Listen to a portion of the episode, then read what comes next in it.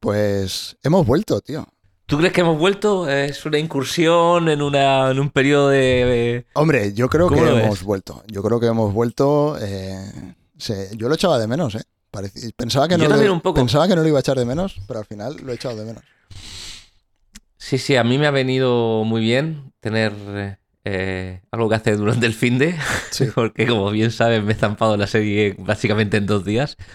Eh, no, pero me apetecía, me apetecía volver y tener este, este pequeña vía de escape, tío, porque Sí. el día a día al final siempre es siempre lo mismo y a mí me va genial tener estos momentillos para charlar contigo y con Tomás y con Ángel y con Antonio también, aunque sea... Que ya no vienen nunca, nos hemos quedado sea, nosotros. pero, pero bueno, pero yo pienso en él y le digo, oye Antonio, ¿cómo estás? pienso en todas las conversaciones que podríamos tener, pero no tenemos. Exacto. bueno, ¿y tú qué tal? ¿Cómo estás? Estoy hasta la polla de todo, por eso quería hacer podcast. Bien, es una buena definición. Sí. Eh, entiendo que, que las navidades han ido bien. Muy bien, sí, las navidades, las vacaciones muy bien. Lo que no, todo lo demás muy mal, pero las, las vacaciones muy bien.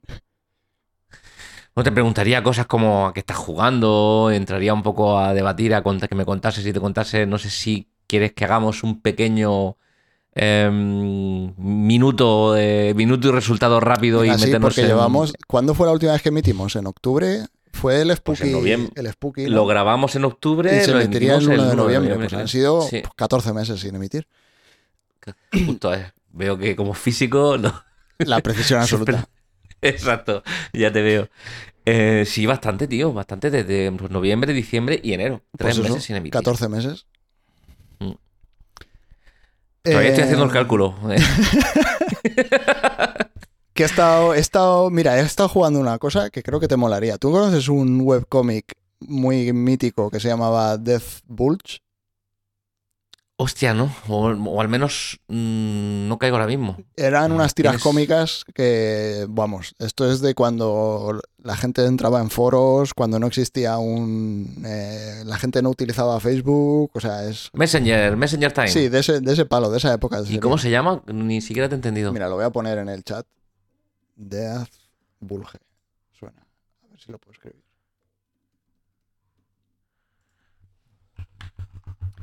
Ahora tengo que pulsar el teclado con suavidad. que si no Da igual, esto no está Ángel. Eh, sí, sí que las recuerdo. Las Pues estoy viendo ahí. este pavo ha hecho un juego, ha hecho un RPG. Entonces, es el RPG más divertido que he jugado en- posiblemente en toda mi vida. Me he reído muchísimo con la historia. O sea, eh, digamos, la gracia del RPG, aparte de que el gameplay está chulo, porque son combates como por turnos y tal, pero es todo con una temática de bandas, ¿no? Entonces son como peleas de bandas entre, con la música y tal. Y el sistema de combate está chulo, ¿no? Tiene ahí, está hecho adrede para jugando con la música y tal. Y la historia está muy guapa. O sea, me he reído muchísimo. El guion es una pasada. Entonces, eso lo acabé hace una semana o dos. Y no sé, tampoco es muy largo. No, creo que no llegó 20 horas o algo así y le saqué todos los logros. O sea, está muy guay. Porque para que yo le saque todos los logros a un juego me tiene que molar muchísimo. Y no sé, me ha gustado mucho. Está muy bien escrito. Lo recomiendo un montón. Me recuerda, decir, si, si parece ser nada, uno RPG me encanta, o sea que lo probaré. Otro que tengo pendiente así de este, este rollo, digamos que mm, eh, absurdo, rozando el absurdo, y del que me han hablado bien, pero no lo he probado nunca, son, son los de South Park, que también son RPGs. Ah, no, ¿Los has eso no los he jugado y los quiero jugar también. Porque sí que vi cosillas y me reí muchísimo. Y South Park me gusta mucho. Sí, los tengo que probar. Pues tío, yo no he jugado, he jugado a cosas, he tenido tiempo dedicado, pero a juegos muy, muy clase, mm, clase obrera, clase, Clase media. Eh, sí, sí, muy de, de noticias de las 9. Me he pasado el Forbidden West, el Horizon Forbidden West. ¿Eso es el Eh, clon ese del Zelda de la, de la Play? Mm, Este es el Horizon Zero Dawn, Vale, sí. eh, es lo que yo llamo el clon del Zelda. a Aloy, Sí. pues la segunda, la segunda parte. No le veo tanta relación. Mira que el Zelda me, me gustó. No, ¿eh? es porque le salieron más o menos parecidos y tal. Ah, vale, vale. Pues son juegos que a mí me gustan, tío. Me... Son... He echado 50 horitas, creo. Son juegos medio largos. Como aquel que te conté. Creo que ya lo conté, ¿no? Que había jugado al de Ghosts of Tsushima. Sí. Este rollo mundo abierto. Con a veces un poco repetitivas misiones, pero con una historia chula alrededor. No sé, me, me entretienen bastante y me desconectan. Y ese me lo pasado entero, me lo acabé Ah, el mira, sábado me el domingo jugué el. Witcher 3 entero, que no lo había jugado. Yo empecé y lo dejé, tío. Buah, mola un huevo. Eh, Y no me estaba disgustando, ¿eh? mola Pero mucho. lo dejé. Me tengo que jugar los DLCs, que aún no. Ya, ya ver cuándo los juego, pero me gustó mucho. Yo estoy pendiente de elegir qué juego ahora. Yo también, no sé Porque qué voy a jugar este es- fin de semana, ya veremos.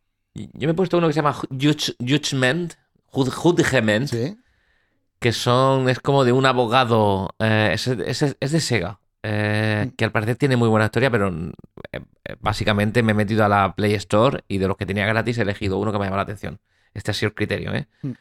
Eh, y me pasa algo con los juegos de Sega, tío, con los gráficos de los juegos de Sega que no- nunca me terminan de, de convencer. Que igual que son una como el mismo mierda. motor gráfico siempre. No, ¿Cómo, cómo? eh, que decía que igual es que son una puta mierda, no, pero los Yakuza están guays. Yakuza tiene el mismo motor gráfico. Sí, eh, pero que me, recuerda al porque, Shenmue. Porque te ríes, sí. Sí. Yo creo que se anclaron en el Shenmue, hicieron Shenmue 1, 2 y 3 Sí. eh, para Dreamcast, dejaron el motor gráfico ahí anclado y de ahí han continuado sacando juegos con ese mismo motor. Sí. Oye, ¿y de ver que oler cu- algo así destacable antes de meternos al meollo? De ver o de leer algo destacable. De ver, eh, claro, lo que traemos hoy, que es lo que vi antes de Navidades. Y a ver qué piense. A ver, de jugar eso. Lo último que he jugado que me ha molado mucho ha sido el, el, juego este. Y luego. así, lecturas últimamente, la verdad es que. O sea, no he parado de leer, pero no hay nada que digas. Buah, me ha petado la cabeza. Igual, yo también he leído bastantes cosas, nada así súper mega relevante. Yo te voy a destacar. eh, Ah, bueno, me leí toda la serie de 10 pans. Oh, hostia, pues son cuatro o cinco tomos, No, ¿no? no, son nueve. Nueve. Hostia, pues ya has leído bastante. Pues yo empecé el primero, tío, y me dio un poco de perecica, te tengo que decir. Me gustó mucho, tío. A mí me gustó. Sobre todo No. las primeras, los primeros libros me gustaron muchísimo y porque son las temporadas mejores de la serie, que también me gustó bastante. Y son muy parecidos. La última temporada no la he visto. Pero tengo que verla ya por, por, por dignidad. Sí. Em, yo te voy a destacar una serie que no he terminado de ver, pero me queda creo que un par de capítulos, que es Pluto. Eh, está en Netflix. del perro? De Urasa- La de, sí, es de Goofy y Pluto. es de Urasawa, del que hizo Monster, el que hizo Ujú. 20th Century Boys. Mm. Eh, esa la destaco, que me está gustando bastante. Voy a destacarte que he visto también que me llamó la atención este consumo rápido, creo que son seis capítulos.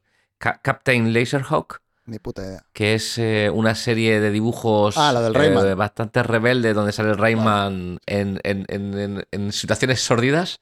No te esperas a un Rayman tan, tan oscuro. Y luego, me- ya sabes que yo siempre tiro un poco al- a la otakumanía. Sí, a no ducharse. Eh, tengo que decirte que la segunda temporada de Jujutsu Kaisen me ha parecido una puta barbaridad. Pero quiero decir, ya no es el, ah, mira, aquí está el mangaka. a mí me han hablado muy bien de una de vikingos. Eh, Eh, no sé qué saga. ¿Cuál dices? no sé qué saga. Eh, de- sí, em, el, el- el- no sé qué saga, sí. El, el Lin Saga, no me acuerdo. Eh, no me acuerdo el nombre. Eh, pero es, la tengo se por ahí, supone que pero es la historia de uno de los de un vikingo que descubrió esta, o sea, Estados Unidos, iba a decir, eh, América, ¿no? Que, vi- que viajó a América y tal. Vinland Saga. Vinland Saga, sí. Me han hablado muy bien, no, no la he visto. Pues la primera de Jujutsu Kaisen me pareció una normalidad, algo para ver. Pues bien, pues capítulos y son hostias y vas descubriendo un poco el universo. Pero la segunda que sucede se llama el arco de Shibuya y todo sucede en la estación de Shibuya. En ¿Eso es el metro? centro de Tokio. Sí, es el metro o tren, la estación de Shibuya. Mm. Creo que es que será metro. Eh, y tío, o sea, lo lo me lo he pasado pipa. Me lo he pasado pipa. Son 19 capítulos, creo, y sido increíble. Una experiencia magnífica. ¿Te duchaste? Eh, cuando acabé ¿Cuánto? de ver la serie. Sí, ¿Tardaste una semana? porque en más, más. Bueno, pero ya nunca hemos hablado de mi periodicidad de las duchas. Por sanidad, yo, yo considero que hay que. Bueno, en fin, me voy a callar. Dentro o cabecera. No, no. Es la cabecera. For my ally is the Force, and the powerful it is. I'm sorry, Dave. I'm afraid I can't do that. Ya sé tenemos que fabricar máquinas que nos permita seguir fabricando máquinas porque lo que no va a hacer nunca la máquina es fabricar máquinas. It's a trap! must not fear. Fear is the mind killer. Fear is the little death that brings No hemos reparado en gastos. Como lágrimas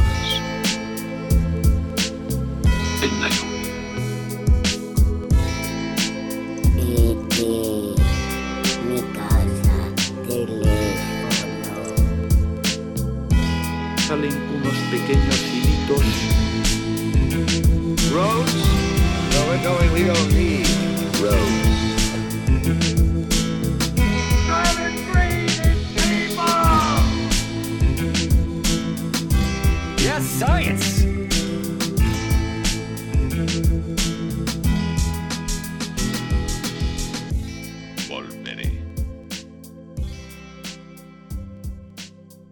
Bueno, pues aquí sonará la cabecera, pero como no tengo medios para poner la cabecera en directo, es como si ya hubiésemos entrado en el, en el episodio.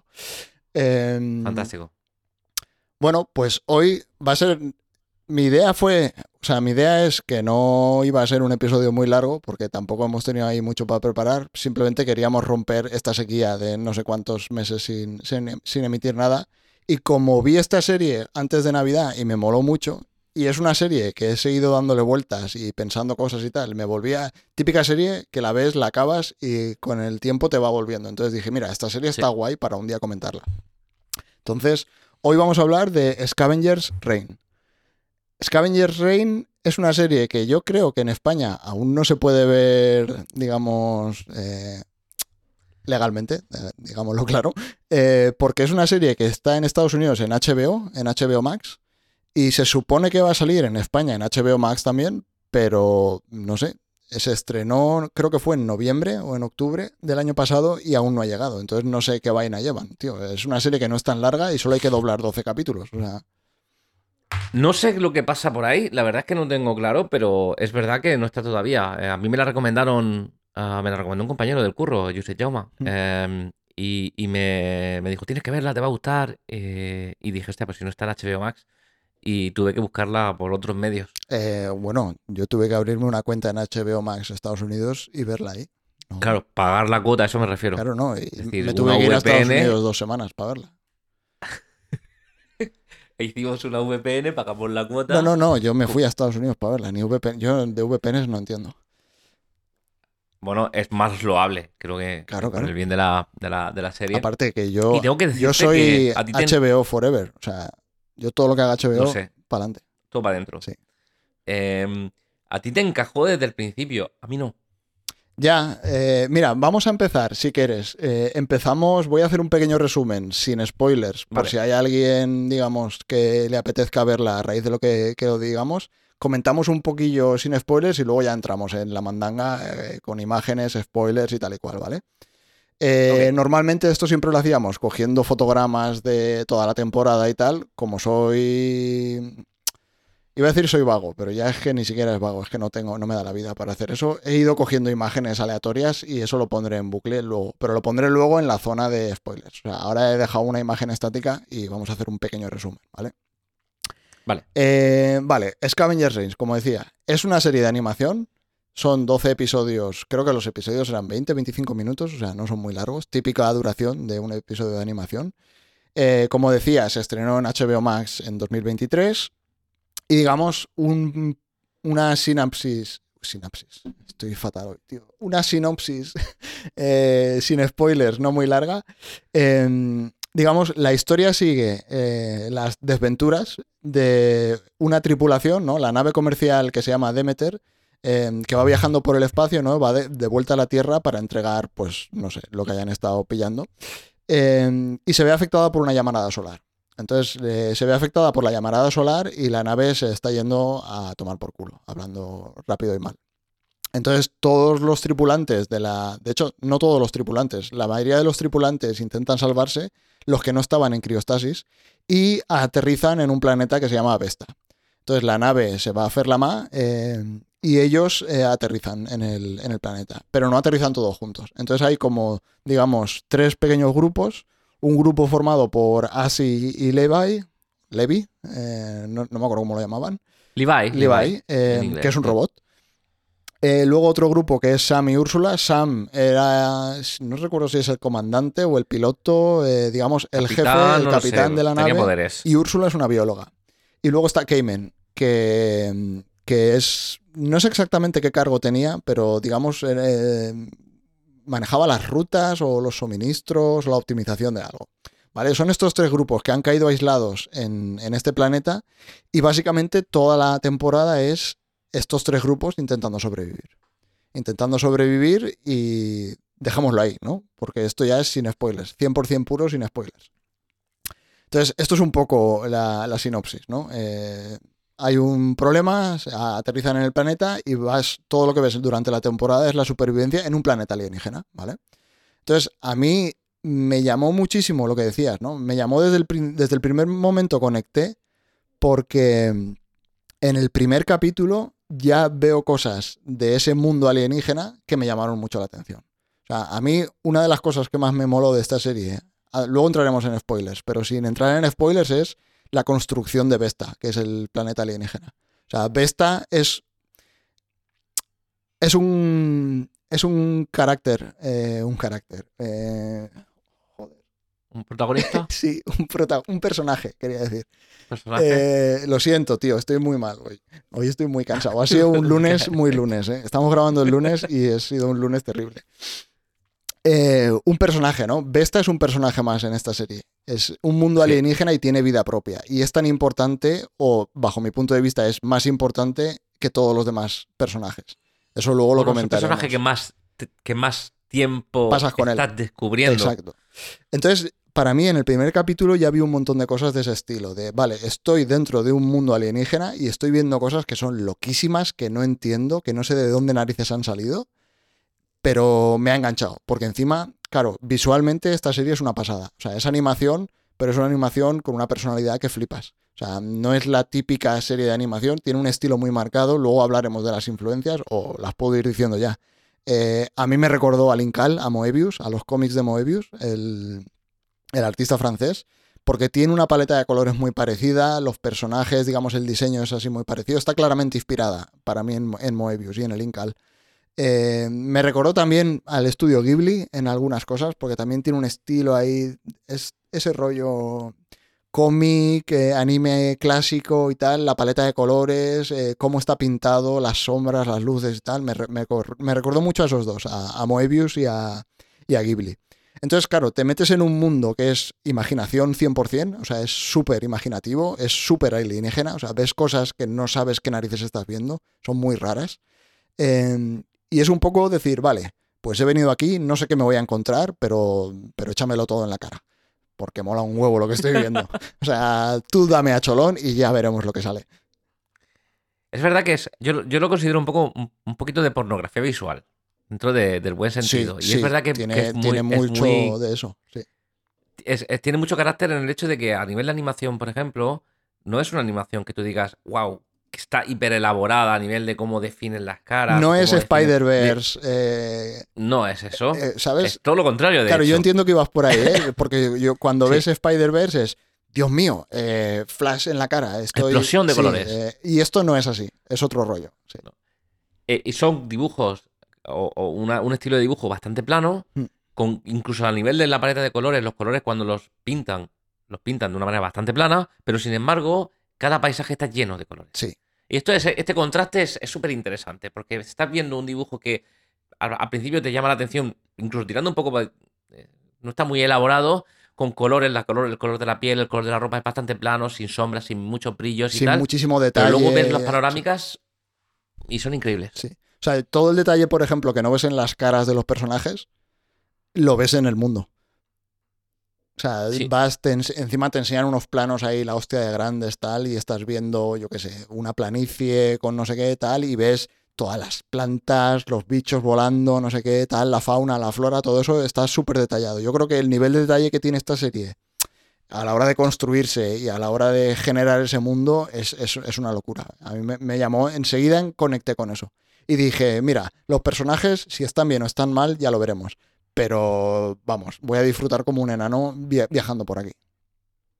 Pues a mí me pasó justamente lo contrario. Hmm. Es decir, a mí lo que me echó para atrás fue precisamente este, est- yo sentí que eran ganas de exhibirse continuamente. Es decir, Mm. cuando tú llegas a Vesta y de repente todos son animales fantásticos, eh, súper diferentes, que, ¿sabes? Me, me supuso, un- bueno, aquí no van a tener mucho que contarme y como no tienen mucho que contarme, tienen que suplirlo con una explosividad, con una capacidad de creatividad enor- enorme, animales que parecen visual, del- de, las pegados de las paredes. ¿Cómo, cómo? Todo visual, pero con poca chicha. Ese fue mi, esa fue mi primera impresión. De hecho, empecé a verla, ya te digo, me la recomendaron, y vi el primer capítulo y dije, "Pff, bueno, seguramente la acabe, pero not, not yet. Eh, prefiero ver otras cosas. Em, pero le di una segunda oportunidad y ya no pude salir. Es que, es que engancha, tío. Y luego la historia, o sea, sin ser una historia que trate 800 temas, para mí sí que tiene, ahora luego lo comentaremos, tiene varios temas, digamos, principales que yo creo que están bastante bien llevados. O sea, a mí me gustó mucho. También te digo, y ahora sí, cuando entremos, entramos más al detalle, pero también te digo que casi, casi cualquier historia con ese entorno, con ese ambiente, con ese ecosistema, donde todo es nuevo y todo es distinto, te puede funcionar. Sí. Que si la historia de, por sí está bien, O sea, de hecho, pero para mí, el hecho de que exista una peli como Avatar y Avatar 2 es la demostración de que si haces algo de ese estilo, cualquier cosa que cuentes funciona. O sea, Avatar Mm. no funciona porque la historia mole. Quiero decir, la historia es A, B y C. Y la, has vis- Sí. y la has visto un millón de veces y no te va a sorprender nada. Pero te engancha por Pandora, por lo que crean en este mundo. correcto. Y yo creo que, por ejemplo, esta serie crea un mundo que es mejor que Pandora. O sea, me parece más chulo que Pandora. Obviamente, visualmente no es tan espectacular, pues porque Pandora es como hiperrealista en 3D y tal y cual. Y es una hiperproducción de James Cameron. Evidentemente, el presupuesto se tiene que notar. Pero digamos, lo que han creado en Vesta me parece como más imaginativo que lo que creó en Pandora. O sea, en Pandora hay ballenas, tío, y son ballenas. Eh, Y yo te diría aquí que... hay bichos que dices, ¿qué cojones es esto? Exacto. Yo te diría que la principal diferencia es que Pandora ha sido creado como un mundo alienígena basándose en nuestras reglas Sí, y Vesta ha sido creado como un mundo alienígena donde ninguna de nuestras reglas funciona. es, empieza... No digo el oxígeno para respirar, pero digo el cómo un, qué es un árbol, Sí, eh, cómo se enciende un fuego. Es que cualquier pequeño detalle es totalmente sí, distinto. es, imaginación, es un derroche de imaginación bestial. O sea, Sí. Yo hacía un montón de tiempo que no veía algo que dijese, joder, es tan imaginativo y tan distinto a todo lo que he visto que me está volviendo loco. Pues esta serie para mí fue eso. Sí, sí, sí. Mm, gran descubrimiento, mejor serie del año. Es verdad que llevo 29 días, pero Yo la vi el año pasado. de momento mejor serie del año. Ah, mm, la he disfrutado mucho. Sí. Y- Luego, yo qué sé, la y- música también me gustó mucho, los efectos de sonido también, o sea, todo el, digamos, porque al final aquí creas los aliens y toda la, fauna y la flora y tal, pero le dan vida, y le dan vida con los sonidos, con la música, todo eso a mí me gustó mucho. Sí, sí, sí. No me he parado, fíjate, eh, no me, no me he parado a, a fijarme en el tema de la música, pero creo que el hecho de que no me haya llamado la atención quizás ha sido bueno. Eh, sí, Eh, es como la no te intenta llamar la atención, o sea, está ahí y acompaña y me parece que lo hace muy guay, pero no es, digamos, no intenta ser protagonista. Hmm. Pues Como que así, le damos un claro, poco- sin spoilers yo no tengo mucho más que decir, podemos entrar No. en mandanga ya. Eh, el que la- si con lo que hemos dicho... Mira, podemos decir una cosa. eh, yo tenía por aquí una pequeña lista de cosas que me habían resultado, digamos, similar o que esta serie me había recordado. Ya decía antes que para mí se inspira en Moebius, en Ghibli y tal. En cierto modo a nivel artístico, pero a nivel narrativo o la historia o los temas que toca, eh, ya hemos dicho uno, que era Avatar, ¿no? Por, eh, digamos, eh, Sí, una obra en la que cosa. el planeta es un protagonista tal. Entonces, volviendo a lo que el planeta es un protagonista, me recordó mucho a Solaris también, eh, porque es otra historia ahí alienígena con un planeta que está vivo y tal y cual. Entonces, me recordó a eso. Eh, y luego también me recordó a otras obras en las que tú sigues a unas personas que están descubriendo algo totalmente desconocido. Entonces, para mí el mejor ejemplo es la primera media hora de Alien.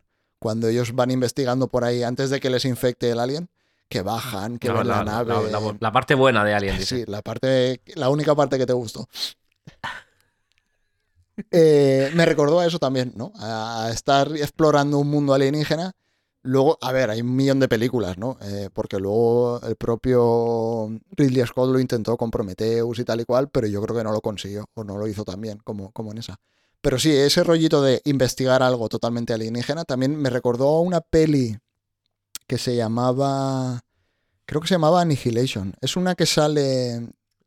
Sí, que sé, sé cuál dices, que es que la hay como un protagonista portal es la chica esta como- de Star Wars, eh, Padme Amidala. Eh, Daisy... No, no, no, de las antiguas, del episodio 1, 2 y 3. Ah, sí. es que no me acuerdo el Y- nombre. Lation, pero te lo digo ahora mismo que lo tengo aquí. El Natalie Portman. Natalie Portman, sí. Creo que se llamaba Annihilation, que es de, Sí, sí. si no recuerdo mal, es de Alex Garland, el que hizo Ex Machina y Debs y todas estas. Alex Garland, correcto. Entonces- y sabe también Oscar Isaac. Sí. Eh, esa, esa, esa serie, esa peli que a mí no me gustó mucho, pero también tiene ese rollo de explorar algo alienígena o raro o paranormal, tal. Entonces, eh, sí, me recuerda a eso. Si hay peña buscando, digamos, referencias de qué puedo estar viendo, pues para mí que se quede con las pinceladas que hemos dicho, ¿no? A nivel artístico, una locura, una imaginación bestial, o sea, que desborda. Y luego ese tipo de historias, ¿no? De explorar un mundo alienígena y descubrir algo totalmente nuevo. Y lo estás descubriendo tú al mismo tiempo que ellos. Sí. Y eso está guapísimo. Sí, eso está muy guay. De repente te encuentras con un muro, ya hablaremos de muros, pero de repente te encuentras con un muro y tú descubres al mismo tiempo que ellos qué es, cómo funciona, porque todo es nuevo. Sí. Y yo creo que ahí está la magia de esto. Vale, pues Pues vamos a entrar con pues- los spoilers, ¿no? ¿Entramos al trapo? Sí. Mm, He puesto en el directo en vídeo, por si alguien lo quiere ver en vídeo. eh, se supone que ahora las imágenes irán cambiando aleatoriamente. No, son, no están en orden, eh, son un poco random las que he ido cogiendo.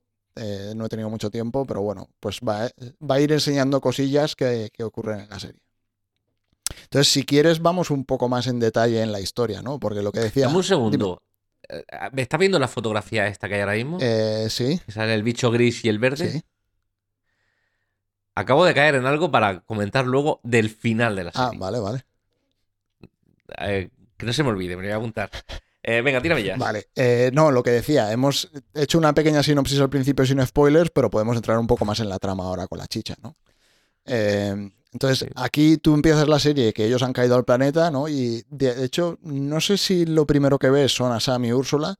Eh, Diría que, que están- o, a- o, a- o así, no estoy seguro. Sí, no lo sé. Pero bueno, eh, ves ahí que están parados. De hecho, al principio de la serie, Sam y Úrsula eh, lo que quieren hacer es llegar a las cápsulas de escape para chatarrear, ¿no? Un poco, luego, si quieres, hablamos ahora del título. O sea, que se llame Scavengers, para mí tiene un millón de... O sea, es como que todos son Scavengers, pero el planeta también, los aliens también. O sea, todo está lleno de chatarreros, entre comillas, que aprovechan todo lo que hay. Entonces, Fíjate que la traducción en español se llama Planetas de Reconectores. Vale. Bien. Típica traducción. Y, y, y- en realidad significa algo así como carroñero, ¿no? Eh, es chatarrero, es alguien que desguaza algo para reaprovechar piezas y tal. Sí. Vale. Sí, empiezan con ellos, yen- yendo a buscar piezas porque quieren hacer, quieren entrar en contacto con la nave que todavía sigue. Sí. en- O sea, cuando les pega la llamarada solar, ellos se escapan, ¿no? Entonces la nave se queda en órbita, eh, tú, tú lo ves, ¿no? Que está hecha polvo, pero no ha explotado. O sea, quiero decir, aún hay trozos. Entonces ellos quieren eh, contactar con la nave, hacer que aterrice, si no la nave, pues el, el sistema de emergencia y tal, para escapar del planeta. Porque ellos están varados en un planeta que no está habitado por humanos. O sea, han caído en un mundo alienígena en el que no hay una civilización humana. Entonces quieren escapar. Y entonces van buscando por ahí, eh, pues quieren ir a las cápsulas de escape eh, que han caído, que saben que han caído más de una, para recuperar material y construir ahí pues una radio para comunicarse con la nave y hacerla, y hacerla aterrizar. Entonces, ahí es lo primero que ves, ¿no? Que ellos empiezan a interactuar con el mundo, que cogen un alien y lo utilizan como linterna, porque son una especie de luciérnagas. Eh, tienen como unos globos, que son unos aliens también que se inflan y utilizan para caer o para subir y tal y cual. Y te das cuenta enseguida de que es un mundo tremendamente peligroso. O sea, porque aparecen por un sitio y hay cadáveres y dices, vale, o sea, si pasas por ahí, cascas. Eh, Y, y- y te deja claro que no llevan un día ni dos allí. no, que llevan varados un tiempo, sí. Mm. De hecho, ya saben usar recursos de los que sí, tienen ya están acostumbrados. Y, y, claro, en el tiempo que llevan varados, cuando ves la historia de Cayman, que es un tío que ha caído en la cápsula y no puede salir de la cápsula, está atrapado dentro y se está muriendo de hambre. O sea, hay un plano que enfocan y se ven como que ha hecho marcas y yo creo que llevaba como un mes o dos ahí metido. O sea, llevan, no llevan un día, llevan un montón de tiempo. Llevan, este tío llevaba un mes o dos encerrado en la cápsula. Entonces, claro, eh, Sam y Úrsula han tenido tiempo, digamos, de aclimatarse, explorar, empezar a conocer un poco la fauna y la flora. Úrsula es bióloga. De hecho, al principio, no sé si en el primer capítulo o en los primeros, le dice, eh, no necesito tu ayuda, yo soy autosuficiente, no sé qué, no, te necesito para sobrevivir. Que eso luego lo, lo comentaremos, porque para mí es uno de los temas de la serie. Em, ellos ya han ido... la relación, ¿eh? Entre Sam Sí, y Úrsula. Sí. Y evoluciona que flipas con el tiempo. O Sí, sea, a mí me gustó. es lo que decíamos un poco de que parece que la historia no va a ser nada y yo creo que los personajes al final te cuentan cosas guays. Entonces sí, ellos han estado explorando y tal, y luego está eh, Asi y, y Levi, que es eh, pues otra de las protagonistas, y el robot que le acompaña, que también pues han varado y están intentando sobrevivir. Ellos están tienen una pequeña base y tienen ahí un huerto y tal, están intentando plantar comida, pero se ven algunas de las imágenes que tengo aquí que hay unos bichos ahí que son, pues, es que no sé cómo describirlos, como unas campanas con una lengua larguísima que intentan entrar en el poblado, hay un momento que lo revientan y tal y cual. Y lo guay de la historia de Asi y Levi es que son una persona y un robot. Entonces tienen una relación que al principio es persona-robot y tú haces lo que yo te digo, pero enseguida te das cuenta de que el robot le pasa algo raro. Eh, le pasa algo raro y es como que no sigue la programación típica de un robot. Y de hecho ella se da cuenta también y empieza a abrirlo y cuando lo abre se da cuenta de que tiene como un líquen que le ha ido pillando por dentro y es como que ha ido expandiéndose por, el, por todos los circuitos y por dentro del robot. Y parece que ese líquen le está cambiando, le está haciendo algo. Va, va muy poco a poco. Mm. Este, esta progresión, relación humana-robot eh, comienza siendo esto y va poco a poco variando a una relación más cercana, más Como de dos humana, personas. en definitiva, entre dos personas. Y este es otro proceso que está muy guay vivir. Sí, Eh, es decir, Porque- al final los arcos que hay dentro de la serie, cada uno es por sí solo una, una historia buena. sí. Tienes la historia del robot que está dejando de ser robot y se está haciendo más humano y empieza a tener sentimientos, a pensar, a actuar por sí mismo, eh, a incluso ver la belleza y perseguir la belleza, ¿no? Porque hay momentos que le dice, ¿por qué has hecho esto? Y dice, porque me parecía bonito. Eh, y ya no quiere que le desenchufen y tal y cual para hacerle diagnósticos, eh, ese tipo de cosas. Y luego eh, Cayman, que es, eh, si quieres ahora vamos a lo del robot. Mira, justo es la imagen que está saliendo, em, que vemos un bicho alienígena que tiene como poderes telequinéticos, diría. eh, telequine- bueno, te- al principio no son telequinéticos, es simplemente control mental. Entonces le, es como que les mete una especie de parásito a, a otros animales más pequeños, es como que les da algo de alimento y luego los controla mentalmente y los esclaviza para que le cacen alimentos y se los lleven a él. Y los hagan crecer. Sí, entonces claramente aquí cuando ves esa escena ves lo que está pasando, ¿no? Que lo controla y los utiliza para que le den alimento, pero también se ve que hay una cadena de jerarquía ahí entre esos animales, ¿no? Y aparece un bicho enorme y le quita la comida al que estábamos viendo y se la queda a él. Entonces este sale corriendo tal y aparece donde está la cápsula de, de Cayman. Y le abre la cápsula y no sé si ese es el final del primer capítulo o del segundo, eh, Cayman empieza a hablar como con su mujer. Y te dices, ¿cómo cojones está hablando con su mujer si él estaba solo en la cápsula? Eh, entonces te das cuenta de que el bicho le ha dado el chapapote este negro y se lo está comiendo y le está controlando la mente, o sea, le está manipulando. Entonces ahí Ah, es... Está usando sus, re- sus recuerdos Sí, para el propio beneficio del bicho. sí. Entonces ahí es como que él pues se ve invadido, ¿no? Por este parásito y a partir de ese momento su historia van los dos juntos, ¿no? Es el alienígena que va controlando a Cayman. Eh, un poco esa es la historia, ¿no? Esa es la premisa, ¿no? Entonces tienes todo el viaje de Sam y Úrsula, de, por no hacerlo muy largo, ¿no? Este resumen. Es simplemente, pues, con- consiguen contactar con la nave, la hacen aterrizar y toda la historia es ellos intentando llegar hasta la nave, porque no aterriza donde están, o sea, aterriza lejos. Entonces tienen que viajar por... Ellos, decimos, los diferentes grupos. Sí. Porque, por un lado, Sam y Úrsula son los que han contactado con la nave. Sí, sí, eh, me refería a Sam y Úrsula. Sam y Úrsula contactan con la nave, la nave aterriza y entonces dicen, vale, pues vamos allí e intentaremos escapar del planeta. Eh, Así también ve que cae la nave, porque lo ve, no, como aterriza por el planeta, lo, lo ve en el cielo.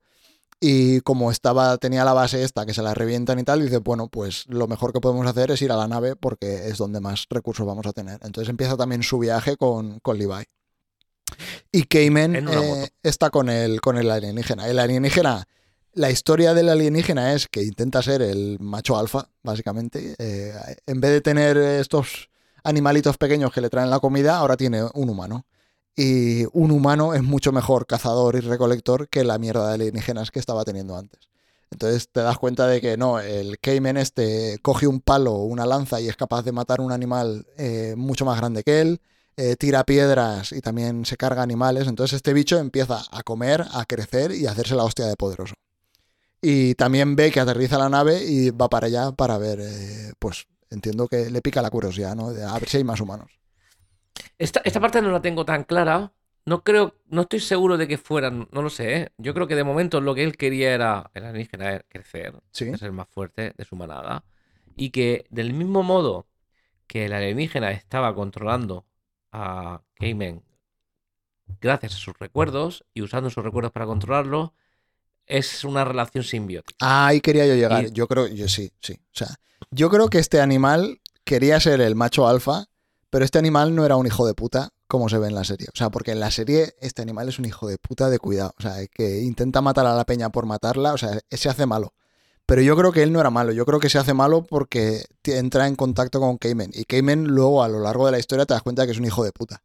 O sea, cuando te cuentan toda la historia de la mujer, él estaba casado con una mujer, ponía su trabajo por delante de la familia, eh, le dan el trabajo en la Demeter y dice, vale, vámonos porque es una oportunidad de puta madre. Entonces convence a la mujer para que también eh, abandone toda su vida y se suba a la nave. Luego en la nave te das cuenta de que toda la mierda de la llamarada solar es culpa suya por querer... eh, creo que es por querer llegar antes de vuelta a la Tierra, ¿no? Por trazar una ruta más Tenían directa. un 18% menos de capacidad de algo Hmm. y, y al parecer tenía que, quería cambiar la ruta para asegurarse la llegada. Claro, para Porque- llegar más porque- rápido, pues vamos, hacemos una ruta más directa y pasamos cerca de la estrella. Y al pasar cerca de la estrella es cuando les da la llamarada solar y, y se lía parda. Y de hecho no es algo, no es algo unánime, es algo que hace él a escondidas. Exacto. Porque lo que pasa es que el propio Porque es Sam, un pedazo de mierda. piloto, eh, como capitán, como lo quieras llamar, se niega. Hmm. Y eso provoca. el- entonces yo el creo que este alien todo eso lo, lo pilla de él. O sea, esa es mi teoría después de ver la serie. De que este. De que todas esas cosas. O sea, porque el tío es. Es egoísta, es ambicioso, eh, solo mira por sí mismo y tal y cual. Y yo creo que todas esas facetas el alienígena las coge de él. No, porque al fin, cuando los ves al principio, se mueven por instinto. O sea, simplemente controlan un animal para comer y chimpún. O sea, no, no tienen más. Todo lo que hace el bicharraco después, porque, bueno, si quieres lo contamos ya. Hay un momento que se cruzan con Ash y Levi. Levi, eh, que ya es prácticamente una persona, ¿no? Porque ha sido el, el musgo este o el líquen, como lo quieras llamar, ya le ha pillado por todas partes y ya incluso es sensible al tacto. Hay un momento que, Sí, que, sí, que así le toca y él lo, lo siente. O sea, empieza a tener sentimientos y sentidos que no tenía antes porque se los da el, el líquen. Se cruzan con estos dos, eh, les pilla como cruzando por un precipicio o algo así, el bicho pasa y le pega una leche que casi mata a, a Asi y a Levi coge con los poderes telequinéticos y lo parte en mil pedazos, o sea, lo explota. En mil pedazos. Sí. Sí. Y simplemente, o sea, no eran una amenaza para él, simplemente los mata y, y chimpún, ¿sabes? Porque es un cabrón. No, no sé si te la compro 100% esta teoría. Que entiendo por dónde vas y creo que sí que tiene sentido. No sé, no sé cuán cabrón, porque él sí que. eh, es- es- sí que sí que hizo cosas que. Pues un poco, pues un poco de, de cabrón. Pero no cabrón en el sentido de matar a gente, sino más eh, por mi propio beneficio. Hmm. Es decir, la relación con su mujer se deteriora en el viaje en la Demeter.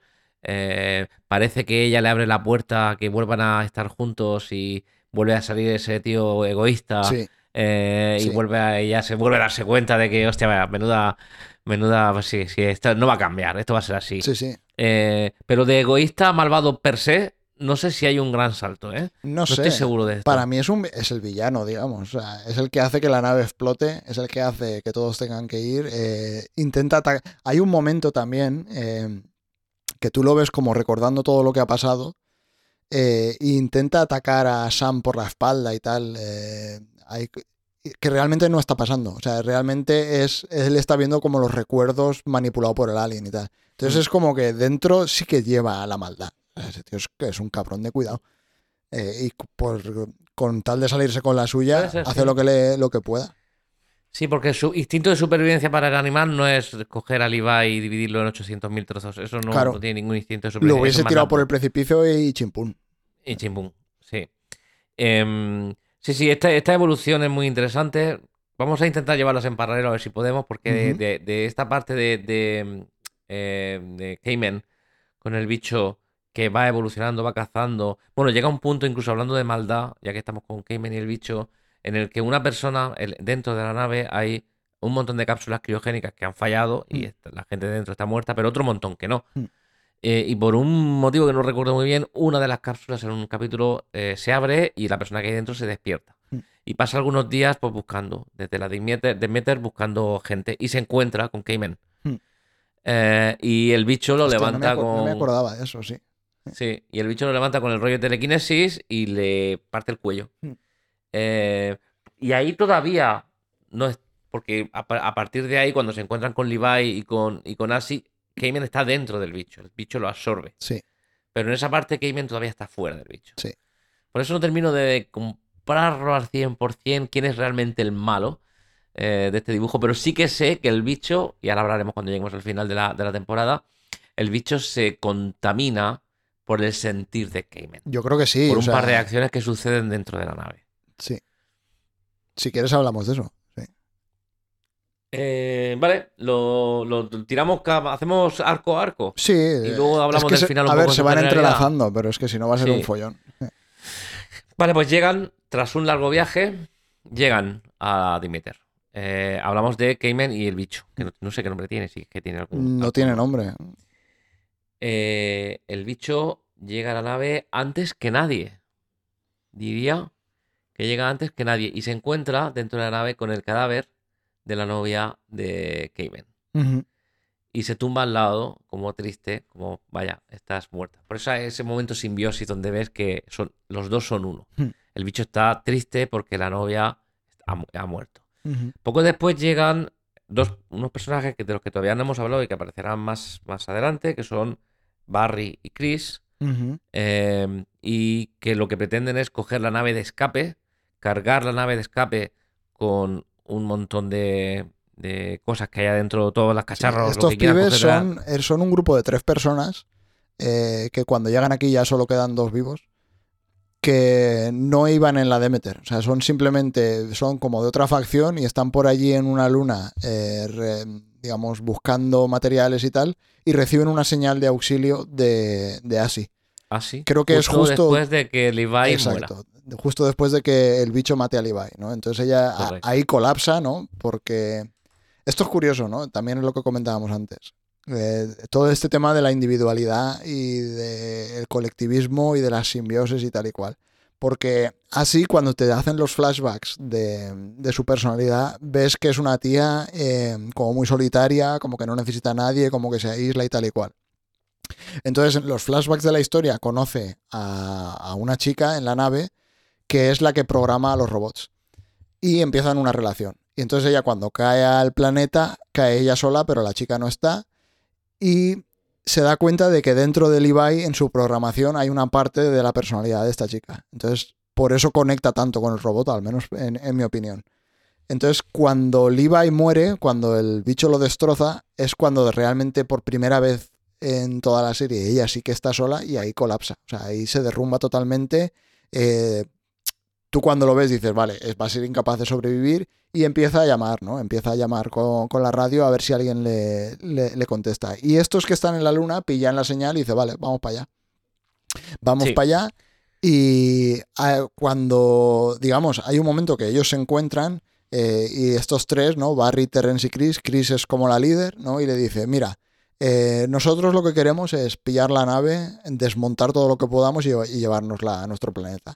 Eh, si nos ayudas a hacer esto, pues te sacamos del planeta y te dejamos donde sea. O sea, a cambio de que nos ayudes, te, te salvamos. Y entonces es como que empiezan este grupo. Luego tienen toda la vaina de que se pelean y tal y cual, que para mí ahí es un poco la historia que, digamos, menos me interesó. Eh, pero bueno, es como su, su historia, ¿no? Van por ahí. eh, te das cuenta de que Chris también es un poco egoísta y solo mira por la misión y le da exactamente igual los demás y tal y cual. Yo creo que Juan ahí con esa idea. Durante toda la serie se juega con esa idea de esa dualidad entre la simbiosis, eh, la unión o la soledad, la avaricia, eh, la ambición eh, y cómo todo se ve- trabaja mejor cuando estás en armonía o en equilibrio versus eh, la individualidad y ser egoísta y las cosas que no funcionan. Entonces, para mí esa historia Sí. como que profundiza más en esos temas. Termino lo del final para dejar la- el arco cerrado de. Y, va- y vamos con esta parte que creo que hay- Vale. aquí hay mucho que hablar de, de AC. Nos centramos en la de ASI y nos centramos en el este de ASI. Estas dos personas, porque eran tres inicialmente, pero quedan dos que llegan a la nave, ponen, queriendo sacar la nave de emergencia, ponen una bomba para romper una pared. Y al romper esa pared, dañan, o de hecho, diría que desaparece el cadáver eh, de, De de la novia de Cayman. Cayman, o de la mujer de Mm. Cayman. Y esto enfurece al bicho una barbaridad. Y se vuelve como un loco. Con lo cual, en ese momento yo considero que ni Cayman es Cayman ni el bicho es el bicho, sino que los dos juntos son otra cosa. Hmm. Eh, pero bueno, ahí queda. Dejamos, si quieres, la parte más de cómo concluye la serie para después y volvemos a, a Asi. Vale. Para mí la, la figura de Asi es muy curiosa porque es una tipa que ha demostrado ser muy solitaria en casi todas las escenas de la nave, excepto cuando se, se enrolla con, con su chica, em, pero que sin embargo siempre ha necesitado de alguien en el planeta. Hmm. Nunca ha estado sola, Sí. o casi nunca. ha Y si no sola. fuese por Levi estaría muerta. O sea, no, Sí. no hay más historia, ¿sabes? O sea, esa, Sí. es, te lo dejan clarísimo en la serie. No. Tiene a Levi durante gran parte de la serie y luego tiene a unos compañeros que acaba de conocer y que vienen a rescatarla durante otra gran parte de la serie. Y cuando queda sola, entonces se encuentra con Úrsula, Mm. con lo cual también tiene una compañía, con lo cual ella básicamente toda la serie siempre tiene un acompañante. Mm. Eh, distinto, va cambiando, pero, pero es curioso. Em, es un arco, es verdad, que a lo mejor no está tan desarrollado como el que podemos hablar eh, de Levi como, como, como robot, o del que incluso podemos hablar de Sam y de Úrsula, que es el capitán y la bióloga. Eh, pero en definitiva, eh, em, Ace se- así se dirige hacia el mismo lugar, que es hacia la nave. Todos convergen allí. Sí. Entonces, bueno, aventuras y desventuras, pero nada eh, más allá de las profundas relaciones que establece con, principalmente con Levi. Sí. Entonces, si quieres, vamos a hablar de Sam y de Úrsula. Sí, ahora que decías desventuras, o sea, si hay alguien que tiene desventuras en esta serie, es Sam. Sí. O sea, el hijo Sí, de puta no, pasa es todas, que tío. no le pasan 10 minutos sin que le pase algo. Sí, sí. Ellos son los que llaman a la Dimeter. Ellos son los que probablemente estén más lejos, también te diría, de, de la Dimeter. Sí. Eh, eh, no lo sab- no sabría decirte, pero inician un camino también con menos recursos. Porque eh, sa- eh, eh, eh, sí tiene una moto y tiene a Levi. Sí. Ellos dos están Tienen armas incluso, o sea, el Levi tiene como Mm. bengalas y tal. O sea, hay un momento que cuando se defienden al principio de los bichos estos, el Levi genera una explosión que salen pitando y casi se carga a, a Asi. O sea, la onda expansiva Sí. como que le tira y tal, que es cuando ya le dice, hostia, eh, esto que has hecho no tenías que haberlo hecho porque no era seguro. Y le toquetea y tal, y le baja como... Le baja unos parámetros que luego hacen que por la noche aparecen los bichos esos y él no hace nada. Y están comiéndoselo y él no se está defendiendo por culpa de Es ella. verdad. Es verdad. Em, Pero sí, Sam y Úrsula como que, claro, encima te lo presentan de manera que Úrsula al principio, o sea, ella va como muy chulita de soy bióloga y entiendo lo que está pasando en el planeta y tal, pero a mí me dio la sensación de que al principio de la serie te la presentan como un poco más inútil y como a él más, o sea, físicamente más fuerte, eh, más acostumbrado a vivir en lo salvaje y tal y cual. Eh, pero luego te das cuenta de que es un poco al revés, de que él es un torpe de cojones y le pasa de todo. Y, y ella como que explora más, pero también se comunica mejor con el Es más planeta. cauta. Sí, es más es más cauta, cauta. eh, Mm. explora, aprende y tal y cual, y como que corre menos peligros, en cierto modo también. Sí, sí, sí. Bueno, inician el viaje y bueno, y ese eh, eh, el, primer episodio que diría que gran parte del episodio, o, la, o la- al menos las, las escenas más visuales, diría que corren por su parte, Sí. cogen bolas para flotar y se meten en una cueva, eh, se ponen cosas para respirar. Hay un montón de, de creatividad en cada, en cada imagen, ¿eh? Es decir, todo es nuevo, tío. Desarrollar eso como autor es co- debe ser complicadísimo. Sí. Eh, cada cosa que hagas tiene que ser nueva, tiene que funcionar de una manera distinta. ¿Cómo, ¿Qué animal es? ¿Cómo funciona? ¿Qué, ¿De qué y se luego alimenta incluso? todos interactúan, o sea, estás viendo realmente un ecosistema en equilibrio que funciona. Eso es lo que a mí me flipó de esta serie. O sea, de que ves los animales, o sea, por ejemplo, eh, creo que hay alguna imagen por ahí de las que estamos poniendo. O sea, hay un momento que ellos van viajando como por un bosque y hay unos árboles que tienen como unas eh, burbujas y tal y eh, sacan un pinchito y le pinchan a, a Sam en el cuello, creo que es, o en el brazo, Sí. no sé dónde es. En el brazo. Eh, eso, ahí ves que ese, esa planta eh, le inyecta como una especie de veneno, pero también de la sangre le saca el código genético y crean un clon de Sam. Entonces, eh, digamos, todo el ciclo de el ciclo vital de esa planta es cuando pasa un animal cerca, le pincho, le enveneno y con el código genético creo un clon. Entonces, el, el, animal original está envenenado y dentro de X tiempo muere. Y el clon lo que hace es va buscándolo. Entonces, cuando el otro muere, eh, lo entierra y le, le suplanta. Entonces, le suplanta y lo que pasa es que el clon ese también eh, perece. O sea, es no. Ese clon lo que aprovecha es, a- dado que lo está suplantando y que se parece, es semejante a, a- a la manada, puede estar dentro de la manada sin causar atención y entonces explota liberando ácido, lo cual hace que eh, con ese ácido se cree otro ecosistema de esta puta. Tiene material nutri- Qué bien pensado está. tiene tío. nutrientes y tal, porque ha matado a todos los animales alrededor para crecer otro árbol de esos. Entonces, es- así es como se reproduce y ese es su ciclo vital. Entonces, Sí. eso lo ves y dices, coño, es que está bien pensado. Luego hay un momento también que a Sam eh, le pillan unos pájaros como una especie de avestruces alienígenas o no sé qué vaina es, Sí. que también ves que esos interactúan con unos gusanos. O sea, toda la serie tiene un montón de ecosistemas que funcionan, o sea, y que resultan creíbles. Que dices, ah, no, es que este animal interactúa con este otro y hay un ciclo y tal y cual. O sea, yo qué sé, el polen que le ataca a Asia. Hay un momento que es como unas esporas que van viajando y se le pegan a la piel. Entonces dices, Correcto. bueno, esto parece una chorrada, pero de repente ves que que hay un animal que tiene 300 bolas de esas de, de- de polen y pesa tanto que la- el bicho se cae. Entonces aparece otro bicho que es súper lento, pero que pasa por encima y se lo come.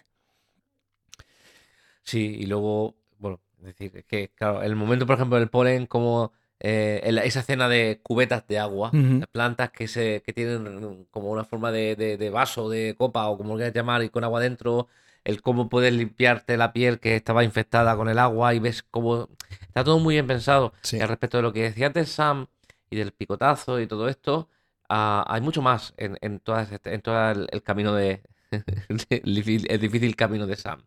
Eh, antes de todo esto hay una escena que a mí personalmente me pareció pornografía visual gratuita, te tengo que decir. No, es es, decir, es lo, es- me encantó, es ¿eh? lo de Úrsula con el polen ese. Es, es exacto. Es lo de. oh, eh, hay un muro.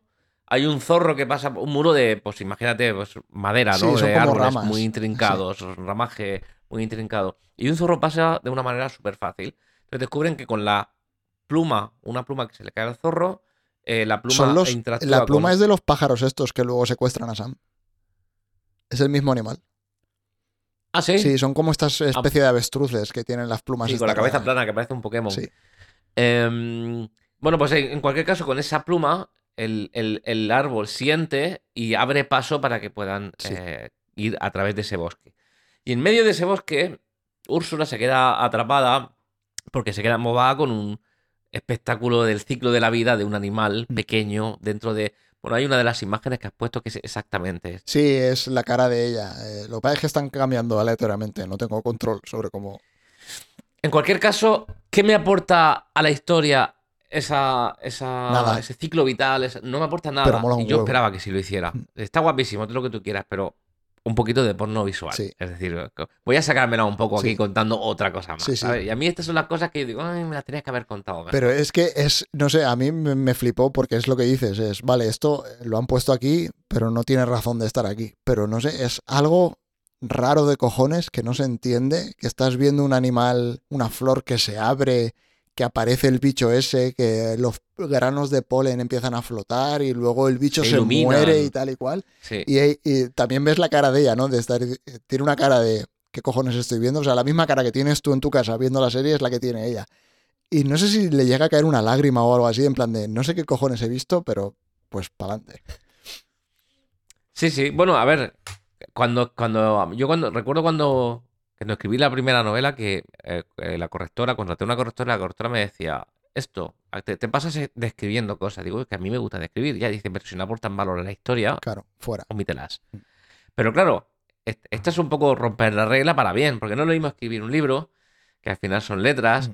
que algo que impacta a más sentidos. Mm. En este caso, por eso tengo dudas. ¿Es porno visual, pero lo quiero o no lo quiero? Yo diría que sí. Eh, no me aporta nada la historia, pero menudo cinco minutos más ricos que me he echado. Sí, ¿Sabes lo que te digo? Es un poco eso. sí. A ver, yo creo que está bien elegido en el sentido en el que te están enseñando un mundo alienígena. O sea, si fuese porno visual de una escena de acción y explosión y, o algo extremadamente gore, ¿no? Que eso es algo también muy típico, ¿no? De, hay una pelea y podrías enseñar la pelea de mil maneras distintas, pero eliges enseñar como alguien es destripado y tal y cual. Entonces es algo que no hace falta para nada para la historia, pero decides ponerlo, pues, por el choque visual o porque a la peña le gusta el gore o por cualquier otro motivo, ¿no? Entonces aquí eligen poner eso, pero lo eligen poner en una idea, digamos, te están enseñando Vesta, te están enseñando el planeta y la fauna y la flora del planeta. Entonces, bueno, Porque es, es, un protagonista. exacto. Sí, sí, es rollo es documental, como cuando el James Cameron hace el documental de las ballenas en Avatar 2, eh, pero en vez de durar 25 minutos como en Avatar, pues aquí dura eso, un minuto, dos minutos, lo que sea. Bueno, siguiendo con Sam. Eh, ¿Qué hemos dicho? de Hemos dicho el parásito clon este. Hemos dicho parásito clon. Eso pasa dicho- después del parásito de- clon. Hay otro parásito que, o sea, cuando le pasa lo del parásito clon que le envenena, ellos siguen avanzando, no se dan cuenta de que hay un clon y paran por la noche, hacen una hoguera y tal. El Sam está medio muerto, tiene fiebre, el brazo lo tiene chungo. eh, Úrsula lo pone en la, en la cama y dice, va, tenemos que llegar a la nave porque si no te vas a morir. O sea, necesitamos el equipo médico de la nave. Entonces por la noche aparece el clon, Úrsula se lo trufa, que ahí empiezas a decir, bueno, Úrsula igual no es tan inútil como yo pensaba, o sea, es capaz de cargarse al clon, Sí. pero Sam se está muriendo. Y aparece una abuela, o sea, es que Es una tumba. es que es- Llegan a un lugar donde hay una Hostia, tumba. sí, lo de la tumba pasa antes, sí. La- a- aparece Sí. la tumba de una persona que dices, ¿qué cojones si aquí no había personas? Eh, y cuando por la después de lo del clon aparece la abuela y la abuela eh, encaloma al Sam, se lo echa a la espalda y se lo lleva a una casa que tiene ahí en una cabaña y le cura. Entonces dices, bueno, Bueno, en realidad es su, es su cápsula. sí, parece una una- cápsula, es- ¿no? es- Sí. Sí. O una nave, creo que es una cápsula. Sí. Eh, Entonces y locura, bueno, lo- locura, van a buscar medicamentos. unas plantas Úrsula y esta mujer no sé qué que no habla, Sí, que no habla nada, van a buscar unas plantas y otro espectáculo visual de cómo recoger las cosas con unos paraguas Sí. y unas bolas de no sé cuántos, que también es, es que está guapo, es que las cosas como son. Y locura. Pero eh, le clava una agujera en el pecho, le hace un pequeño Le pone una y le mete judía. una bolita negra. Una especie de judía, sí. Y ahí dices, ¿qué cojones está pasando aquí? Eh, primero, ¿qué cojones? Que aquí había más gente antes y esto no lo habíamos visto hasta este momento de la serie y luego esta tipa que acaba de hacer. O sea, le ha hecho un agujero en el pecho y le ha puesto una judía mágica. ¿Es para curarlo o no? Esto queda como en la Claro. duda. Hasta que Sam se despierta muy bien. Sí, Se le cae la herida del brazo, la costra, se levanta con mucha energía y va a buscar a Úrsula y descubre que la tipa estaba como eh, en otra relación simbiótica, llámalo como quieras, con un bicho mucho mayor. con es, que la es tiene como... o- otro bicho loco que no sabes describir, que tiene tentáculos. Yo creo que ahí la, la serie también eh, juega entre géneros muchas veces, o sea, no juega entre géneros, pero como que tiene pequeñas desviaciones. Para mí hace al terror en algunas veces. O sea, no es un terror de que te vayas a cojonar, pero esa escena con el bicho y tal ahí está mucho más cerca del terror que de la ciencia ficción. O sea, ves algo monstruoso, una tipa controlada con unos tentáculos y tal y cual. Y hay más ocasiones en, al principio de la serie, cuando ellos están intentando rescatar eh, el material de esta otra cápsula. eh, Úrsula creo que es que se cae en un sitio y hay como unas esporas o no sé qué historia y empieza a tener como un viaje psicotrópico que empieza a Sí. ver la mano deformarse y con eso también es como que la serie tiene esos momentos, esas escenas que dices, hostia, esto es chungo de cojones, o sea, es terrorífico. Pero yo creo que juegan todo el rato con eso. El planeta es precioso pero mortal. Mm. Es decir, tormentas de, de increíbles de 350 kilómetros por hora que lanzan piedras eh, afiladas como cuchillas que te matan Mm. instantáneamente, de las que casi es posible escapar. De hecho, hay otra escena, otro Lo nuevo. de las pulgas del agua, tío. lo de la- es que mola agua, otro sitio súper- Y vuelves Sí, a ver otra simbiosis, ¿no? De estos animales que van viviendo dentro de otros animales para comerse los huevos y toda la vaina. O sea, es, es una Sí, locura. sí, sí. Y, y lo que pasa con Sam al final es que la tipa locura de unas medicinas que no hacen bien y la, y la parece que la medicina que le haya- o, la, la- o la pildorita que le haya puesto, que descubrimos que no es nada bueno, pero es un proceso, pues le hace tener muchísima energía. Mm. Tanto es así que de ser él el que siempre iba un poco jodido, se convierte en el, el que va con, a tope a tope con la Sí, cope para. que Úrsula para no le puede seguir el ritmo. Y Úrsula no le puede seguir el ritmo, paran, Úrsula se duerme y él pues empieza a hacer cosas raras. Tanto es así que empieza a recopilar barro y a hacer una caverna con Hace luces un- rojas y Una barro. especie de altar que recuerda muchísimo al sitio donde hemos visto a la abuela esa otra vez. Exacto, exacto. Entonces, Y a mí esta parte yo diría que es la que más me gusta, cuando él es consciente de lo que le está pasando. de ¿no? que sí, Sí, sí. Eso está muy guay. Porque hay un momento en el que él está a punto de meterle otra pildorita de estas que la vomitan Sí. a, a Úrsula en un momento que está, no recuerdo qué le pasaba. Creo que está durmiendo, o no, no, le ataca No. un bicho en el agua y él la saca del agua o no sé qué, y está como haciendo, Correcto. reanimándola y tal. Correcto, casi se ahoga. Sí, le cogen la le cogen la pierna, un bicho le coge la pierna, casi se ahoga, Mm. Él la saca y antes en vez de reanimarla, bueno, de hecho le hace reanimación un poco y luego coge una pilorita y se lo va a y poner. justo en se despierta ella- en el último segundo. Ella dice, ¿qué, Y lo ¿qué ve. haces, cabrón?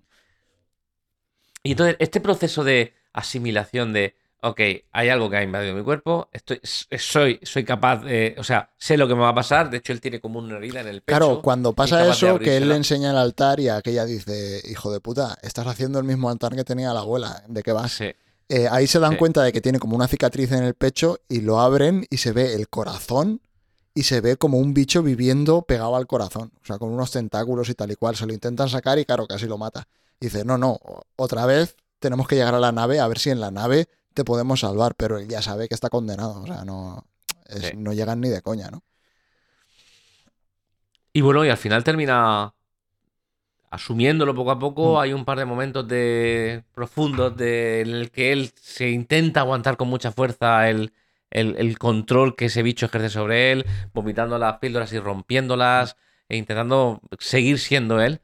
Y cuando ya ven la nave, entonces es cuando él dice, ok, ya he cumplido mi misión, que era que tú sobrevivieras. Yo me quedo aquí. Sí. Entonces él se queda, Úrsula se va y se quita el bicho del corazón y es la última imagen que tenemos Sí. de Sam. Y a mí eso me Brutal gustó. Claro, eso está muy guapo porque además ves también el arco de Úrsula. A- eh, Úrsula al principio de la serie le dice que no le necesita para sobrevivir y ahí en ese momento está llorando y diciéndole que soy incapaz de hacer esto sin ti y tal y cual. Bueno, y si he sobrevivido ha sido también. Exacto. Entonces ves el arco completo de no, no, eh, la individualidad esa que tienen todos los personajes eh, realmente no funciona. Y no funciona porque lo que funciona es el planeta, que es que todo esté en armonía y que todo esté interconectado y que unos trabajen con otros. O sea, yo creo que todo ese es el tema principal de la serie, o al menos es el hilo que une todas las tramas eh, de la serie, es esa, es esa simbiosis que tú ves en Vesta, es realmente lo que hace que todo funcione. Que todo funcione a nivel biológico, en la fauna, la flora y tal, y en todas las historias de los personajes no tendrían éxito si no acabasen eh, trabajando en equipo y, digamos, y no rechazando esa individualidad. Y cuando Úrsula va sola, pasan dos cosas. Una vez que se encuentra con. eh, Con Asi. Asi, Mm. atada, porque esta- estas dos personas, Chris y Barry, la habían atado y habían. Sí, la habían no abandonado para llegar ellos a la nave sin ella y tal. Ellos querían llegar a la nave e irse con la, con la nave de, de escape de emergencia y, eh, y así quería despertar a todos aquellos que estaban en la nave durmiendo criogénicamente y que se fueran con ellos en la nave de emergencia. Esta disputa no llega a buen puerto y así termina atada en el suelo, inconsciente, atada en el suelo. Y Úrsula la encuentra. Entonces aquí pasan dos cosas. Que Úrsula la encuentra, le corta las cuerdas que están llenas de sangre y van hacia la nave. Y que Úrsula se ha encontrado a alguien, sorprendentemente, que ya no es ni un robot ni un humano, que es a, a Levi, eh, en un espacio cerca de la nave, en un, un entorno que ha creado él muy bonito. Y algunos de los eh, animales que están colaborando con él, llámalo animales, llámalo X, le traen la cuerda con la sangre de, de Asi. Mm. Y eso provoca que Levi, que yo creo que lo podemos decir ya, ¿no? Levi se ha convertido en un ser vivo. Sí. Es decir, por una historia del planeta, todas las piezas se han ido acumulando en un Sí, lugar. ese líquen que veíamos al principio en la serie que él tiene por los circuitos y tal, lo ha reconstruido. O sea, es como que el líquen forma parte de él y cuando el bicho lo destroza, todas las piezas se vuelven a juntar y se vuelve a reconstruir. Pero ya no es él. Exacto. Ya no es el robot. Ya está cubierto con una especie de. De hecho, tiene descendencia. Es capaz. Es, es una especie Sí. más. Y esto es Va brutalísimo. creando vida. Sí. El planeta pues, termina haciendo que seas una especie más. Ahora iremos a la sección porro. Eh, antes de irnos tenemos que ir a la Vale, sección vale. porro. Acabamos rápidamente. el- todos están en la nave. Y bueno, se produce la disputa. ah, que tampoco creo que tengamos que entrar mucho en No, detalle. Hay muchos. la batalla final. Para mí es la ba- batallas sí, es lo que menos me interesó prácticamente de, de la temporada. De hecho, el final me parece un. Deus ex máquina. O sea, la batalla final, Mm. porque el bicho se pega con. Con. ya lo diré, con Asi, ¿no? Hay un momento que me gustó que me dio la sensación de que el alien quería desechar a, a Cayman y cogerla a ella porque es como que se da cuenta de que ella es mejor que él. Y en plan de, vale, pues en vez de estar con este parguela, voy a coger a esta que es mejor. Me dio esa sensación. No sé si lo vi yo o realmente era la intención. No lo sé. No, yo no, lo- no lo noté. Pero bueno, aparece el robot, aparece Levi, eh, le toca. Hay un montaje rarísimo del origen del universo, la vida y todo lo demás. Sí, es cierto. Eh, y el bicho se vuelve. Este hay que verlo de nuevo, Sí. ¿eh? Aquí hay otro momento porro seguro. Y el, y el bicho se hace pequeño, ¿no? Otra vez. Es como que vuelve al status quo. Al- al- Todo el cuerpo que había ganado con toda la comida se va retirando. Eh, Cayman sale fuera de con esta fuerza de energía, origen del universo, poder Super, Goku, de Super Saiyajin de Goku.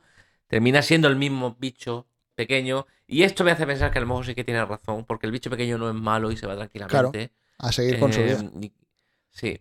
Y, y Cayman, pues, eh, pues se acaba eh, fuera, de, fuera del bicho y, y teniendo vida. Y, y- y todo gracias a, también a Levi.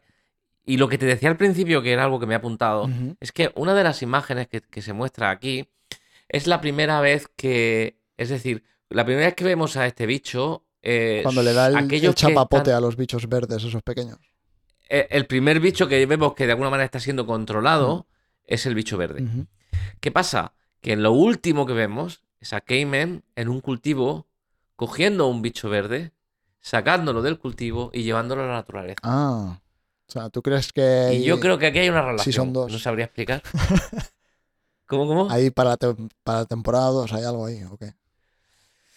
Yo creo que al final es como lo... Es decir, yo te he estado controlando a ti... em, es decir, el bicho te ha estado controlando a este tipo de bichos verdes. Yo no soy el bicho, yo te quiero, quiero que... No sé, no, hay algo ahí que no termino de, ca- de cazar, pero que tiene que ver seguro que con las primeras imágenes de- del bicho. En cualquier caso, conclusión de la serie por acabar con el final. La nave donde iban a escapar se va solo Chris. Sí, ella Abandona al Barry. Barry y se va por el espacio y quedan, digamos, los restos de la Demeter quedan varados ahí en, en Vesta. Y ellos lo utilizan tenemos- para hacer una base. Despiertan a la peña, o sea, había mucha peña muerta en el criostasis, pero hay otros que están vivos, entonces les despiertan. Y es como que empieza ahí una colonia, ¿no? Y ahí acaba la temporada, básicamente. O sea, ya no ves nada más de eso, luego ves lo que le pasa a la hija de puta de Chris. Correcto, tenemos un, eh, un- pequeño salto temporal en el que ves que la colonia pues tiene cultivos y están sobreviviendo y por otro lado tenemos una nave varada en el espacio y otra nave más grande la, la, la coge y tenemos a Chris dentro de la nave eh, casi muerta, sedienta, eh, sin, sin- sin recursos y un pequeño robotito hijo de Levi también dentro de la nave y quienes están dentro de la nave, quienes han mm, entrado a ver qué pasaba son unos seres con unas máscaras y una, Sí, no se sabe y una quién son. especie de palo con luz. Eso es eh, cliffhanger para temporada 2. Sí. Ahora, conclusión muy rápida, ya entramos al momento porro. Mm. A mí me hubiera gustado que fuera autoconclusiva. Que no. uf, claro, sí, no sé. A ver, esta- a mí también me mola cuando hacen una temporada y se acabó. Pero también entiendo que metan. O sea, para mí esa.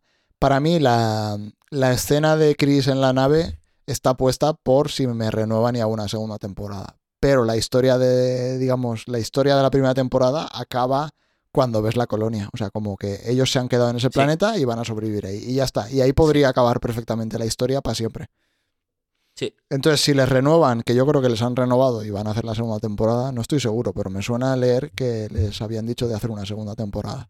Entonces supongo que tirarán de ahí. Y no sé si volverán a Vesta o harán otra cosa, no sé. Pero bueno, está puesto ahí para tener, digamos, esa capacidad de decir, vale, podríamos volver aquí. Estoy mirando a ver si hay. Dice que hay un par de, temporadas más planeadas, Mm. pero no, no tengo. No, sé si les han dado luz verde, no lo sé. Eh, no, no veo nada así rápidamente. No. Bueno, ya, ya Vale, lo entonces. veremos. eh, porradas. Ah, sección porro. Sección porro. ¿Es Levi el campeón del verde? Cuando digo el campeón del verde, la peña que haya leído eh, La cosa del pantano de Alan Moore, eh, digamos, ¿es Levi un ser vivo que ha creado Vesta para restablecer el equilibrio? Porque el hijo de puta del alien con Cayman van a destrozar todo. O sea, a esos no hay quien los pare ya. Entonces es como que están destruyendo toda la balanza que había en el planeta digamos, a nivel biológico y a nivel esta, tío. ecológico. Entonces es como que Vesta eh, tiene que crear algo para volver a balancear eso. Entonces crea al, este, al Levi que quiere estar en armonía, quiere crear vida y tal y cual, pero sin destruir. Y al final es el que destruye al alienígena, entre comillas. O sea, es el que devuelve la balanza. Sí. Esa es mi teoría. La respuesta es, la respuesta es que sí. O sea, es decir, yo parto de la base de que Vesta lo considero como un ser vivo. No, o sea, Bueno, el planeta es- está vivo. Y de hecho, mi otra sección porro, dentro de la sección porro, es el líquen que vemos en la forma de vida primigenia del planeta, que ha creado todas las especies. yo te diría que el líquen es. Hostia, esto es, es- es- es una paja que, que estoy pensando en tiempo real. Pero el líquen es la curiosidad del planeta. El líquen es el. Uy, ¿qué es esto? Hmm. Que se mueve y. ¿Sabes? E intenta con- con- con- conocer. Es la curiosidad del planeta. Y compro 100% tu teoría. Compro la teoría de que el hecho de que Levi haya sobrevivido, sus piezas se hayan juntado, haya- se haya convertido en un ser vivo capaz de generar vida, es exactamente porque el planeta había perdido, precisamente por la llegada Mm. de, de los Scavengers, había perdido su equilibrio y la forma de recuperar el equilibrio ha sido esta. Y me encanta como te digo. Y yo creo que además el planeta es otro Scavenger. O sea, esto ya es jugando, porque yo hubo un momento que dije, ¿por qué esta serie se llama Scavengers? Eh, y dices, vale, los que han varado eh, tienen que, digamos, actuar de chatarreros encontrando todo lo que sea para sobrevivir, vale, te lo compro. Eh, luego los otros tres, ¿no? Chris, el grupo de Chris también son, están buscando cosas y tal y cual. Pero luego dije, coño, pero es que el planeta hace lo mismo. O sea, el planeta, todo lo que cae del espacio dentro del planeta, lo destroza, lo rompe, lo rompe en mil pedazos, lo vuelve a juntar para crear algo nuevo. Porque tú, cuando te enseñan de que ahí ya habían caído humanos antes, cuando sale la abuela, el planeta no es la primera vez que, interactúa con humanos. Y ya hay especies que utilizan a los humanos. O sea, el ejemplo es el de la planta esta con los tentáculos y la abuela. O sea, para mí el planeta también, todo lo que cae en la superficie del planeta lo destroza, lo, se- o sea, hace de scavenger también, hace de chatarrero. Todo lo que, eh, lo que pasa es que lo hace a nivel biológico, no a nivel tecnológico. Entonces, por eso creo que todas las formas de vida de ese planeta las ha creado el líquen. O sea, es lo que conecta a todas. O sea, todas están en armonía. Es como la Pachamama o el, el árbol ese de, que te enchufas por USB en, en Avatar. Eh, no sé cómo lo llaman, Sí. a la madre tierra esa. Sí, bueno, la Pachamama, La sí. Pachamama. Entonces, para mí el líquen es como, igual que en los hongos es el micelio que los conecta a todos en el bosque y tal y cual, para mí ese líquen ese, es lo que lo conecta todo y por eso decía que para mí tendría sentido que esa fuese, digamos, la forma de vida primigenia y todas las demás las ha creado el líquen. Igual que crea a Levi, pillando el robot, los circuitos y tal, eh, podría haber creado todos los, todos los seres vivos que vemos y toda la fauna. No lo sé. No lo sé. Yo lo, tengo, tengo una duda, no recuerdo muy bien cómo Levi coge el líquen. No sé si se ve. O sea, yo creo que hay un momento que ella le abre para verle las baterías o el circuito y tal y dice, joder, estás lleno de esta mierda, no sé qué tal.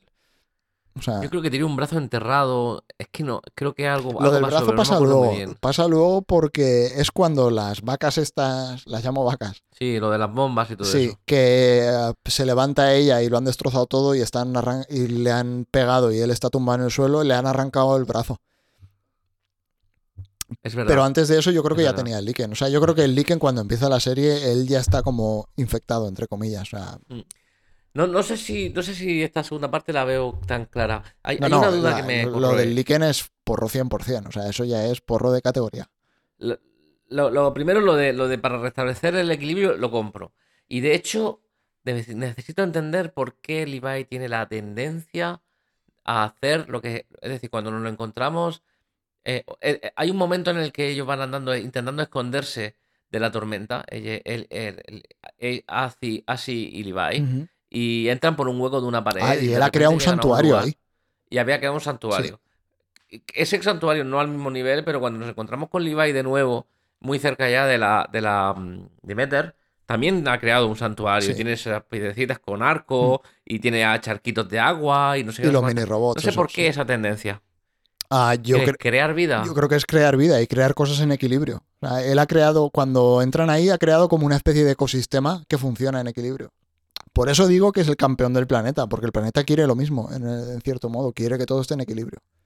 Esa es la visión que yo le di. ¿vale? O sea, esto es- Con lo cual, el personaje del planeta, oh, ya verás tú, el personaje del planeta es Levi. Eh, sí, no sé. Y la forma en la que el planeta se mete dentro de Levi es el. Sí. Pero el planeta quiere crear vida. Ya está, sí, hemos, hemos arreglado el mundo. Por eso decía que para mí el protagonista de la serie es el planeta, es Vesta. Y podrías ver esta historia como que... Podrías decir que esta historia te la cuentan a través de tres, cuatro narrativas que van en paralelo y se van cruzando y tal. O sea, todos los grupos que hemos ido diciendo. O podrías decir que solo tienes un punto de vista que es el del planeta. Que es el de Y planeta. el planeta lo está viendo todo a la vez. Entonces tú lo vas viendo. Esta da para una segunda visión, ¿eh? un segundo visionado, ¿eh? Yo creo que sí. sí. Eh, Para sacar, sacarle migas a, a todas estas cosas. Porque la verdad es que creo que hay mucho más detrás de lo que estamos vi- viendo ahora y hemos visto algunas cositas ya. Pero creo que hay mucho más. Y yo diría que a lo mejor me la pongo otra vez.